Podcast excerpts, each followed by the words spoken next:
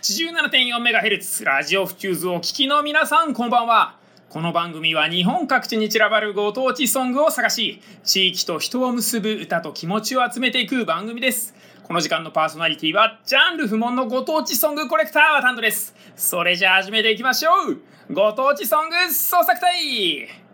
はいそんなわけで今回はですねツイッターを通じてご当地ソング情報を提供いただきました。ありがとうございます。イェイイェイイェイというわけで、えー、実はですね、いただきましたのが、田町観光協会様から情報提供いただきましたというところで、今回テーマ、田町。これでお届けしていきたいと思います。まあ、田町、山手線の駅ですね。田町イメージ皆さんありますか？ね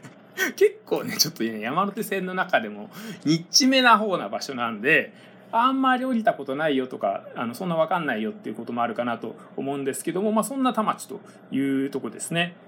で、まあ、田町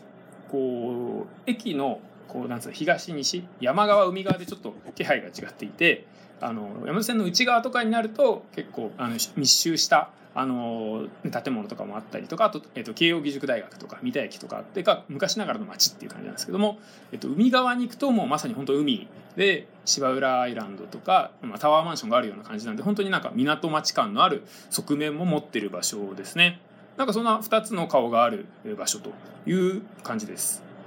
で今回ご提供情報提供いただきました観光協会様もあのいわゆる自治体がやってる観光協会じゃなくてですね個人が観光協会活動をしてるというこれまたちょっと何やら面白そうな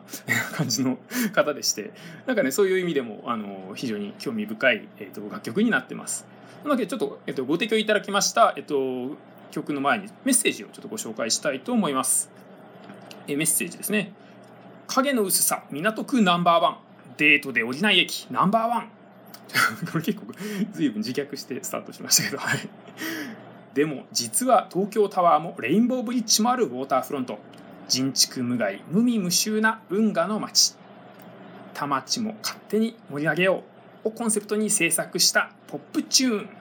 ということです。いいですね。ちょっと期待が高まってきたところで、えー、今回ご提供いただきました、えー、フルトラックを聴いていただこうと思います、え、一緒にね皆さんで田町観光に出かけましょうというところです。そんなわけで聴いていただきましょう。田町ガール。